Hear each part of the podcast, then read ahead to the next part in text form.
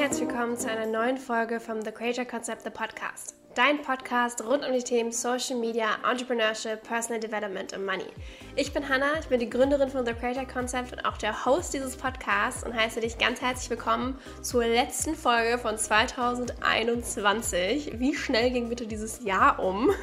Aber ich freue mich riesig, dass du nochmal eingeschaltet hast, bevor es in den Jahreswechsel geht und 2022 fresh neu startet und hoffentlich du auch durchstarten wirst. In dieser Folge soll es um drei Don'ts beim Verkaufen gehen, die ich immer wieder sehe auf Instagram und wo es mir wirklich die Zehennägel aufstellen lässt, wo ich mir denke, oh mein Gott, bitte lass es, lass es, lass es. Und darüber sprechen wir heute. Ich freue mich riesig drauf und kleine Info auch für dich. Ich habe auch ein ganzes Programm zu dem Thema authentisch verkaufen, auch mit Leichtigkeit durch Stories und mit Spaß, ohne dass du halt eben wirklich diese Nackenhaare stellen sich auf und denkst dir, oh mein Gott, das fühlt sich alles so eklig an. Also falls dich das interessiert, Informationen am Rande.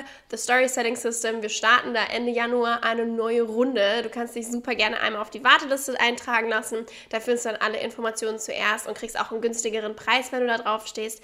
Also schon mal eine kleine Info für dich. Den Link findest du auch nochmal in den Show Notes, beziehungsweise auch auf unserer Website thecreatorconcept.de slash tss. Okay, lass uns mal starten mit den drei Dingen, die ich wirklich andauernd sehe auf Instagram, wo ich mir wirklich die Hände über den Kopf zusammenschlage und mir denke, warum zur Hölle macht ihr das so? Das ist so unangenehm.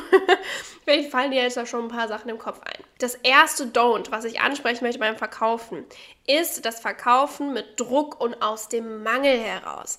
Ich sehe das ganz, ganz oft und das spiegelt sich in so vielen Komponenten wieder, sei es Emojis, die wirklich die Augen aufgerissen haben und die Backen, äh, die Hände sind an den Backen und der Mund ist aufgerissen, so, oh mein Gott, du musst dabei sein, dein Leben wird untergehen, wenn du hier nicht dabei bist. Oder was auch immer. Oder wirklich mit einem krassen Druck dahinter, schon an Tag 1 so, du wirst es bereuen, wenn du nicht dabei bist und weiß nicht alles.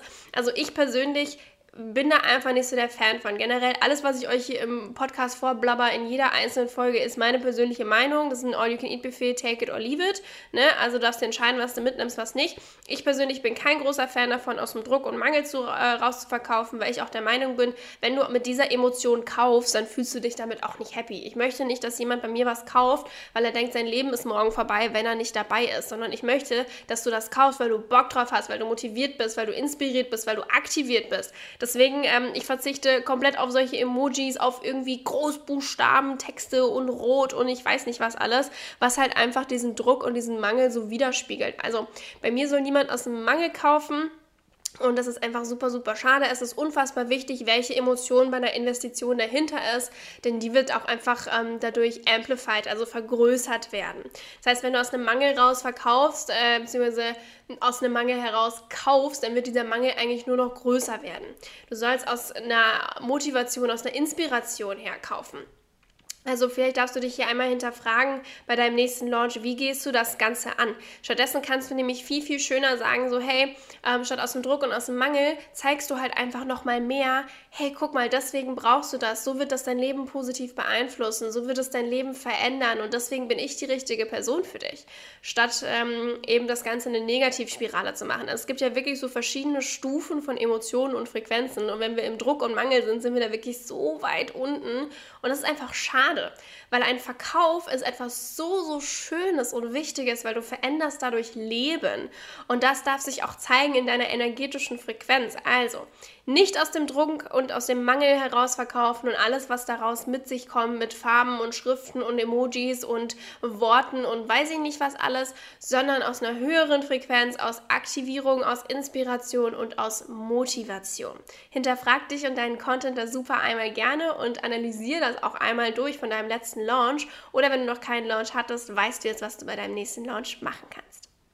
Den zweiten Fehler, beziehungsweise das zweite Don't beim Verkaufen, was ich so oft sehe, ist wirklich, dass innerhalb von ein, zwei Tagen direkt ein Sale reingehauen wird.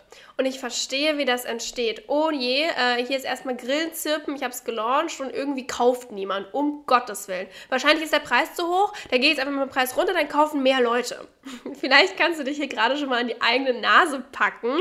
Im Grunde ist das unfassbar kontraproduktiv, wenn du mit dem Preis direkt am Anfang sofort schnell wieder runtergehst. Denn im Grunde spiegelst du ja nur dem Kunden wieder, okay, hast recht, das ist das Geld nicht wert.